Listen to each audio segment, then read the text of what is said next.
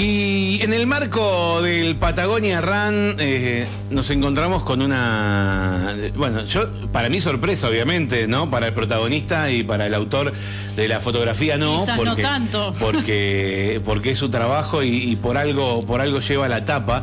La tapa de la revista de Patagonia Run 2022 eh, tiene una increíble fotografía de una de una mujer mirando mirando no, no tenemos horizonte pero mira- mirando el lago desde desde una montaña muy cercana. Todo esto nos lo va a contar el fotógrafo el autor de esta imagen que como te decía no solamente es tapa de la revista Patagonia Run sino que tiene una nota muy interesante adentro de la revista y estamos eh, con eh, la presencia en el estudio de Gustavo Castain el fotógrafo y el autor de la foto ¿cómo te va Gustavo? Buen día, ¿cómo andás? Buen Buen día. día, Hola. bienvenido. Colorado, Y un ¿eh? detalle más, y un detalle micrófono. más. Autor del premio que se le va a entregar al ganador del Patagonia Run, a la persona ganadora del Patagonia Run, porque hay una obra de Gustavo que se, va- se le va a entregar no. también a, a la persona que gane eh, la, la competencia mayor, ¿no? No te mintieron, Mario. No, no me mintieron. No.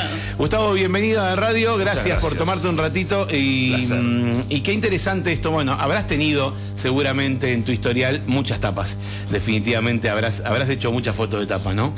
Eh, A ver, contame, lo supongo yo. Sí, sí, pero después de 20 años de, de- Por de eso. carrera, sí, definitivamente sí, pero no, no, no, no depende mucho de... A veces es más la temática que, que no como en este caso, buscar una etapa que sea, que cumpla con unos requisitos y que tenga una cuestión este, ambiental y, de, y de, de luces y demás, algo lindo, digamos. Claro, no- no siempre Muchas veces sabe en que un la- medio de comunicación una etapa está decidida por un tema y no, Claro. y no porque eh, la foto eso. está buena. Y además otro tema. No siempre se sabe que la foto que sacás va a ser foto de tapa. Jamás. O sea, jamás sabes dónde va a ir a parar lo que estás usando. Salvo, salvo en este caso cuando te la- cuando, cuando se, se- de alguna manera se encarga. Sí, ¿no? se hace a pedir. Eh, Bueno, sí, eh, sí, sí, sí, tal cual, fue así. Me, me contactó Gaby, este, muy amable. Me dijo, uy, me, me encantó lo que hiciste en, en La mu- muestra- en la muestra de la, de la la rural. Así que me contactó a través de un conocido y me dijo eso, che, podemos hacer algo y dale, hagamos. ¿Qué, qué querés hacer? ¿Es habitual que pongan una foto en blanco y negro en la, en la tapa de la revista? Yo no, no lo sé, imagínate que es la primera para mí. Eh, Pero parece que la anterior también había sido, creo que de Liceo Misiu y Ajá.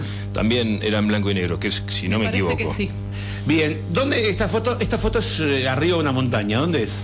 Eso es en la cumbre del Cerro Curruinca. Cumbre, la parte más alta. En la parte más alta, En la sí. parte más alta del, del Que tiene un miradorcito que da hacia, hacia el fondo del Paimún, perdón, del, Del lago. Lácar, sí. Este, y nada, es un lugar hermoso, por Es una cierto. belleza. Sí, La foto es hermosa. Se ve una, una, una joven mirando. Mi mujer. Mira- sí, sí, mirando. Mi Mirando. Mi modelo exclusiva. eh, mirando el lago, ¿no? Sentada como descansando de un trekking eh, y, y mirando el lago con una vista increíble.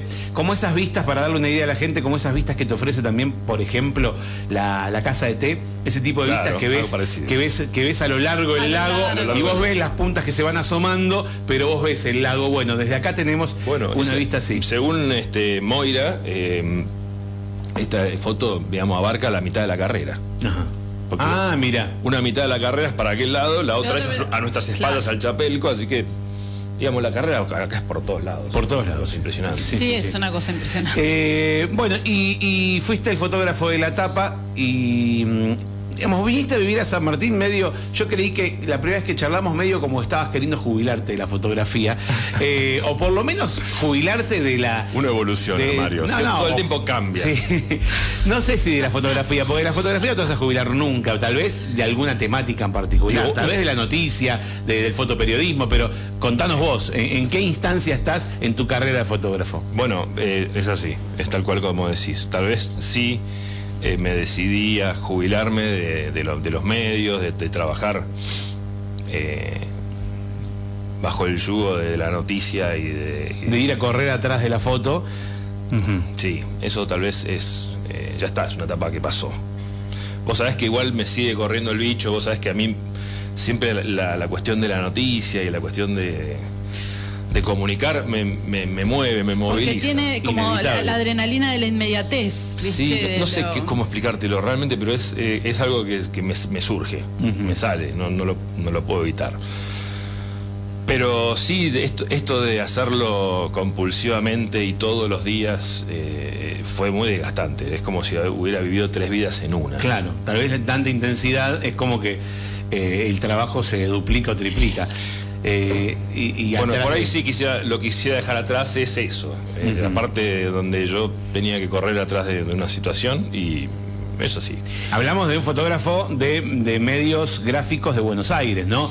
Que, que, que corres, para no, no, no quiero desestimar para nada la- el fotoperiodismo local, pero, No, no, es lo mismo. pero, No, pero multiplicado por claro. eh, imagínate una ciudad de 3 millones de habitantes, o sea, multiplicado por eso, ¿no? Acá 40.000 habitantes contra 3 millones, siempre ahí tenés, eh, tenés la vara es esa. Bueno, te lo- y te lo pongo un poco más allá. eh, no solamente eran los 3 millones o los 14 millones de- del Gran Buenos Aires, sino eh, era poner un pie arriba en un avión y la que venga.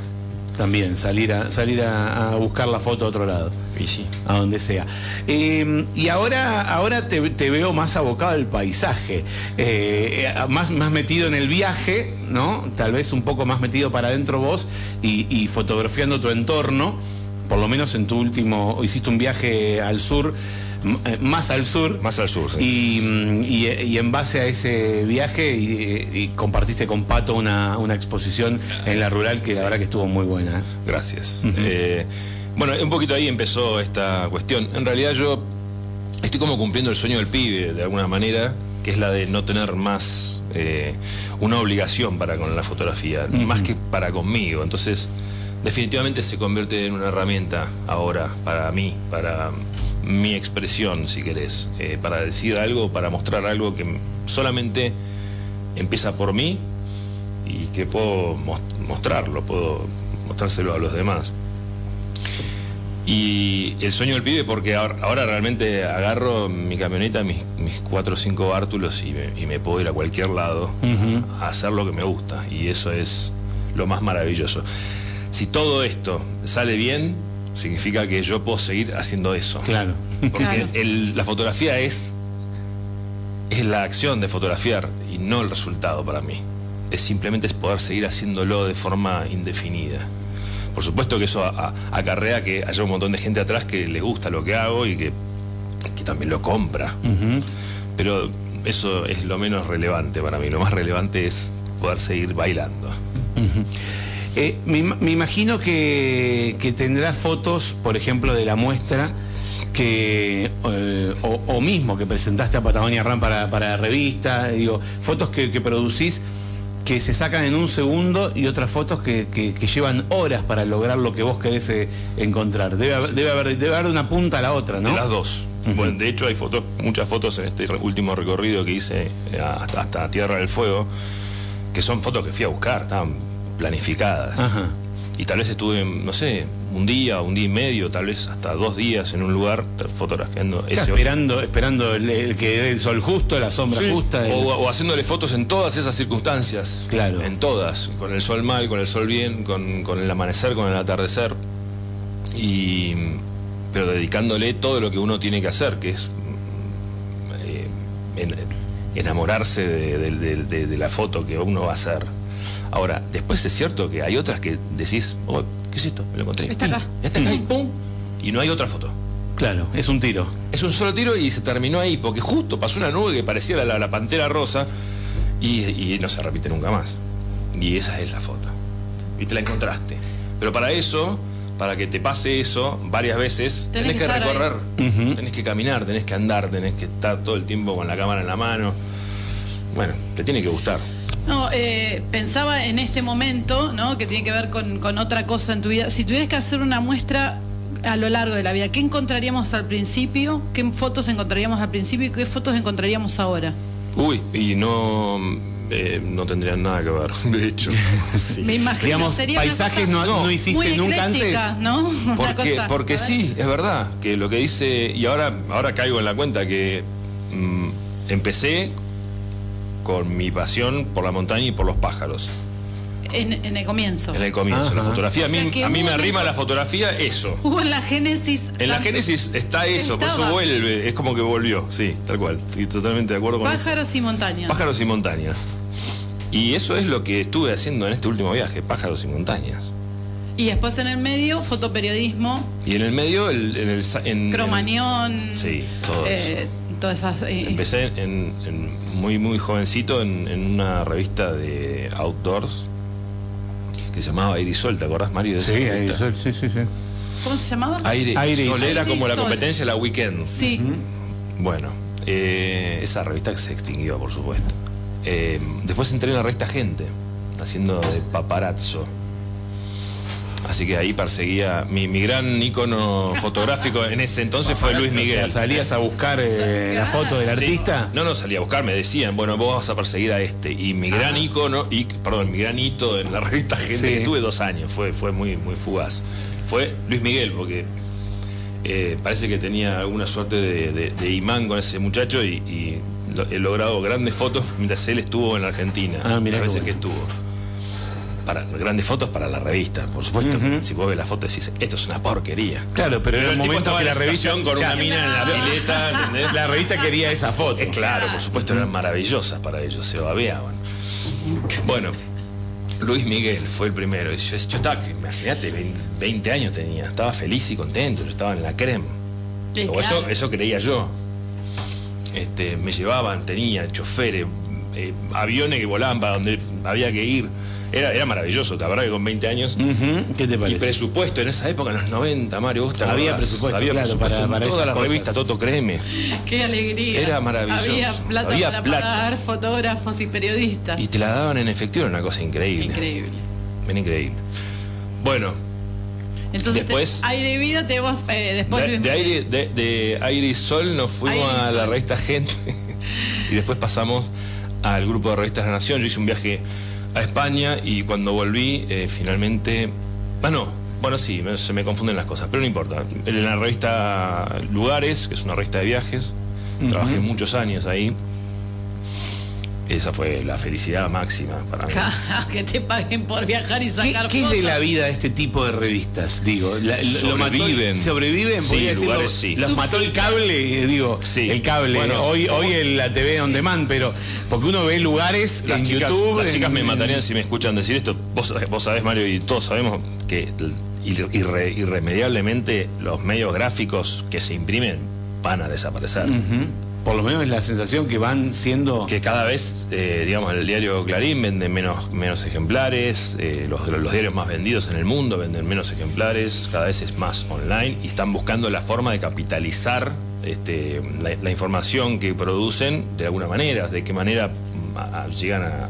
Sí, porque aparte siempre, siempre es bien- no- deja de ser noticia. Cuando sale impresa, ya no es noticia en realidad, porque ya salió Ya publicada salió. antes. Es de ayer. Porque es de ayer. ya Es de viene. ayer. Sí, sí, sí. La El diario inmediatez, te cuenta la lo de inmediatez. ayer. Pero por eso las revistas eh, que Bueno, tienen un siempre te desarrollo. lo de ayer, perdón, pero, pero digo, ya leído, ese es el tema. Ah. Hoy ya está Eso leído. es en el caso de los diarios. En el caso Sí. de las revistas que hacen desarrollo, que producen material, digo, la revista Viva era la, la dominical, es la dominical del diario Clarín, Sí.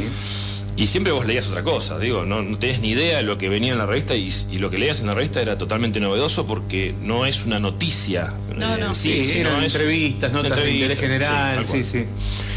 Entonces ahí te permite por ahí, como le pasa a la revista Lugares, que sobrevive porque ellos generan su propio material. Mm. Ellos no están esperando que la, no sé, la Secretaría de Turismo de San Martín de los Mande un Andes comunicado, les mande entonces, un, claro. un- un montón de fotos y, y- y textos con los que puedan desarrollar una nota, porque eso es lo que hacen la mayoría de las revistas, el famoso copy-paste, Ni lo armo, le pongo un de- estilo y le pongo la foto que me mandaron. Ni van atrás de la fiesta popular, digamos, que es la característica del lugar y que sale en todos lados. O de las invitaciones. Porque nosotros, eh, en- en- yo trabajé, te decía, muchos años en la revista e inclusive fui editor de fotografía de la revista. Y nosotros rechazábamos todo el tiempo invitaciones de la embajada de no sé dónde, de, de la- del Ministerio de Turismo Claro, del no tal provincia. Claro, porque iban todos. O sea, la nota era la misma. fan tour, el famoso, el famoso fan tour. Claro. Bueno, entonces eso muchas veces lo rechazábamos porque no nos servía, eh, porque, porque la revista generaba su propio material y a su, a su- de su, a su manera, digamos, con su estilo, con su impronta. Y eso, al fin de cuentas, hizo que sobreviva todos estos años. De hecho, tiene un público muy fiel. Lo que pasa es que a medida que ese público fiel vaya creciendo en edad, se va. Claro. se va quedando sin público. Se va quedando sin público. Se va quedando sin público. Se va agotando el recurso. Así que espero que dure muchos años más, pero yo tengo la, la, la- la la sensación interna que bueno, que esto tiene, tiene su, su fecha de, de caducidad, se termina. Eh, recién eh, pensando en, en esta eh, en este en esta línea Muestra fotográfica. ah, que ahora no ahora nos, nos seguís contando cómo siguió eh, eh, te preguntaba si, si ya abandonaste el periodismo o el fotoperiodismo. ¿Será que uno se cansa también de fotografiar gente? Yo conozco O no- compañeros o no- que todavía sí. están ahí, Sí. están ahí. Y me llaman por ahí a veces para hacer catarsis. Me dicen, ah, qué buena elección que hiciste, te fuiste a vivir a San Martín de los Andes. Todos piensan que es el idilio lo que yo. Y a, y a todos les pregunto, y, pero, ¿y por- si tanto quieres hacer- quisieras hacer esto, ¿por qué no tomás un camino parecido? Porque hay otros tantos que lo han hecho, que se han ido a vivir al campo, por ejemplo. Y no pueden.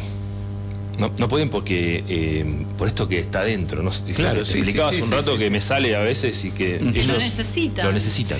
Has como pegado a la Yo situación. me acuerdo que Michel Rinque, un amigo nuestro que está del otro lado, Muy, ami- muy otro- amigo de mi cuñado Santiago Gaudio, muy, muy amigo. sí, sí, Que bueno, este estudio lleva el nombre de Michel. Eh, un día me dijo, yo ya me cansé de filmar gente. Él filmaba, sacaba fotos, pero filmaba. también. Yo ya no filmo más gente. Ahora voy a filmar cualquier otra cosa menos personas, decía. Viste, yo no quiero, no quiero saber más. No, decía, no, pero mira, hay un evento para filmar, era muy bueno con la. No, no, no, no, yo gente no filmo más, decía. No le importaba la circunstancia, no le importaba, decía, pero mira que ahí no me importa, no importa. Lo, ya lo lo, vamos a lo resolver. bueno, de mi- lo bueno que yo tenía en mi trabajo era que no, no, no necesariamente todos los días tenías que fotografiar gente. Podías fotografiar cualquier cosa y nunca se sabía qué. Eh, Siguiendo con la línea, eh, ter- terminé trabajando después de, de- de haber trabajado en el grupo, de, del Grupo de la Nación, Nación, Me sí. llamaron para trabajar en Clarín y Sí. trabajé 17 años en el, en, el, en el clarinete. Y ahí era todos los días cosas distintas. Vos no sabías, vos llegabas a tu, a tu horario de trabajo y podías salir para Río Gallegos o este, sin previo avi- aviso o hacer una nota para un zonal en La Matanza. Entonces, esto de fotografiar gente nunca jamás se repetía. Siempre eran cosas distintas. Eh, Lo cual es divertido, es entretenido. Claro. Y de ahí te viniste para no acá. había nada hasta igual. que deja de serlo. De ahí te viniste para acá. Entonces, Y de ahí cuando finalmente en el 2017 renuncio al diario me vengo para acá. Si ya había un plan de venir, así que nos vinimos. ¿Y cómo sigue ahora? Y como sigue, nada, eh, después de unos años de silencio absoluto con respecto a la fotografía, Sí, sí. eh, volvió a surgir el monstruo eh, en- adentro mío y que me dice, nada, tenés que salir de vuelta. Y ahí estamos, saliendo de vuelta. ¿Cuál es el próximo paso? Sí, sí, está programado. No, es que hay una, hay una, hay una, una suerte de búsqueda propia, digamos. Y, y a mí siempre me ha apasionado la cuestión del campo, la cuestión de la naturaleza. Y me gusta mucho la actividad agraria, agropecuaria eh, en general.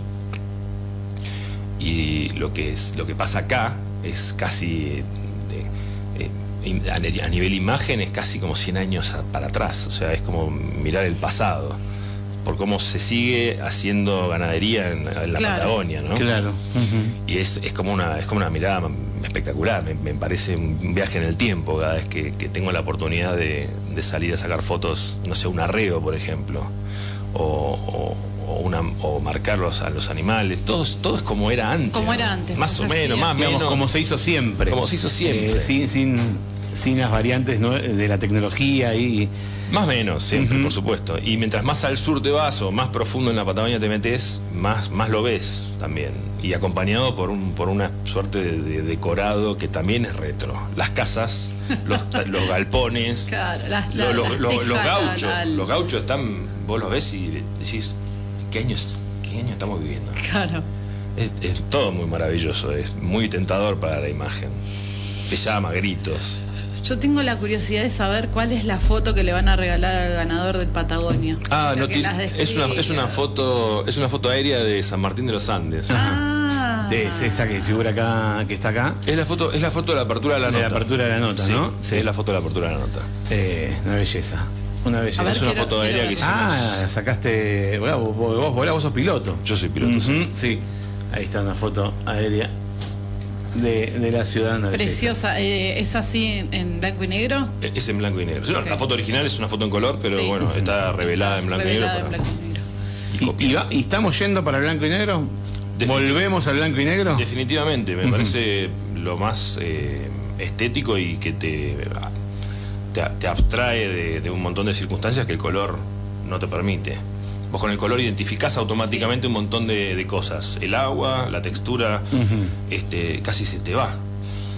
En cambio, si vos identificás las cosas por la textura que tienen, o por la forma, o por donde están ubicadas, solamente te tenés que tenés que meditarlo un rato más. O sea, que el cuadro en blanco y negro te invita a quedarte un poco más para poder identificar todas aquellas cosas que están alrededor del, sujeto principal, digamos. Como para saber, ah, esto es un bosque, esto es no sé, una mancha de nieve, o esto es una nube, o lo que sea. Muy bien. Che, ¿y se puede, por ejemplo, alguien que está escuchando quiere ver alguna foto tuya y decir quiero comprar, qué sé yo, ¿hay algún lugar donde vos tengas alguna Tengo una página, sí, tengo página, tengo Instagram, pero no, no tengo, digamos, en este momento eh, una tienda nube. Una tienda online no, no tengo, no, no tengo y, creo que no voy a tener. Prefiero más el contacto. El contacto, bien, pero. Pero, ¿tienen prevista igualmente alguna otra exposición a corto plazo? Sí, se puedan... sí, sí, posiblemente me vaya a. Me invitaron a exponer en una galería nueva que hay en, el, en Calafate. Ajá. Ah, acá a la vuelta. Acá a la vuelta, sí. Sí, sí. sigo bajando un poco más y ya llego. ¿A dónde querés llegar? Este, en Calafate, una, una, este, una galería, y bueno, veremos si, si la, podemos llevar para allá. Este, con Pato teníamos planes de llevar la muestra mm, eh, de Patagonia Tierra Infinita a varios lugares, pero bueno, lo cierto es que las circunstancias del año y las cosas que uno tiene para hacer y obligaciones que hacen que se te complique la, logística. Sobre todo yo tengo tres niños, este, ya sabemos de qué estamos hablando, ¿no? Sí, sí, sí, sí. ¿Cómo es eh, la página web? Es gustavocastain. gustavocastain.com. Pregunto si conoces a Esteban Mikkelsen Jensen de, de Clarín, me dicen. ¿Esteban cuánto? Mikkelsen. Mikkelsen Jensen. No, pero me suena. ¿Y quién es? No sé, me pregunto a un oyente, si lo conoce. la gente charla con nosotros como si tuviéramos. Claro. Eh, dice, che, ¿no conocés a Cacho? ¿No conocés a Cacho? Era una pequeña ciudad, porque en, un momento éramos 1.200 empleados adentro del edificio. Este, Enorme. Así, que por ahí conoces de nombre a muchos y no los conoces personalmente. Y, te estoy hablando de que estuve 17 años en el diario, no, no estuve un rato. Bueno, Calafate, entonces, próxima muestra. Gustavo. Supongo, no sé, veremos. Eh, Gustavo Castain es la web para, para conocer eh, tu cosa y para ponerse en contacto también con vos si quisieran ponerse en contacto. O por Instagram lo mismo. Por Instagram, que es Gustavo, Castain. Gustavo Castain. Muy bien. Vamos a unificar. Felicitaciones por esta etapa, bellísima. Muchísimas Por esta foto en la revista del Patagonia Ran. Gracias por tomarte un rato hay mucho, siempre hay tiempo para charlar. Cuando llegaste a San Martín hicimos una nota y charlamos mucho también eh, sobre, sobre tu carrera de fotógrafo. Nos contaste eh, momentos puntuales, que en este caso no los charlamos tal vez, pero. Y, nos regalaste una foto hermosa de. ¿Te acordás? Eliana Clausic. Eh, exactamente. La única mujer que estaba en el Ara San Juan. En ese caso, la foto la sacaste en el, en el Salta. Y la tenemos acá en la oficina, en, otro, en otra oficina. Y mm, me acuerdo, pues nos quedó, nos quedó ese regalo. Fue apenas llegaste a la ciudad o al tiempo de que llegaste. La recordé el otro día porque todavía tengo su, su teléfono agendado, en mi teléfono y me lo encontré casualmente este, revisando el teléfono. Eliana Krausik. este, y no lo voy a borrar. No sé por qué. Bueno. Gracias Gustavo Castañ por tu visita. Felicitaciones por, por eh, este laburo, por este laburo tan lindo que haces. Y vamos a volver a charlar. vamos a volver a charlar, así nos contás alguna anécdota que seguro que eh, en todos esos años de fotografía va a haber un montón. Sin duda. Bueno, lo escuchaste, Gustavo Castain, fotógrafo, vecino de San Martín de los Andes, y, su foto, su imagen eh, y su arte está plasmado hoy en la tapa de la revista de este gran evento que está sucediendo en nuestra ciudad, que es el Patagonia Run. Nos vamos a una pausa, son las diez y media de la mañana, 10 y 29, quédate.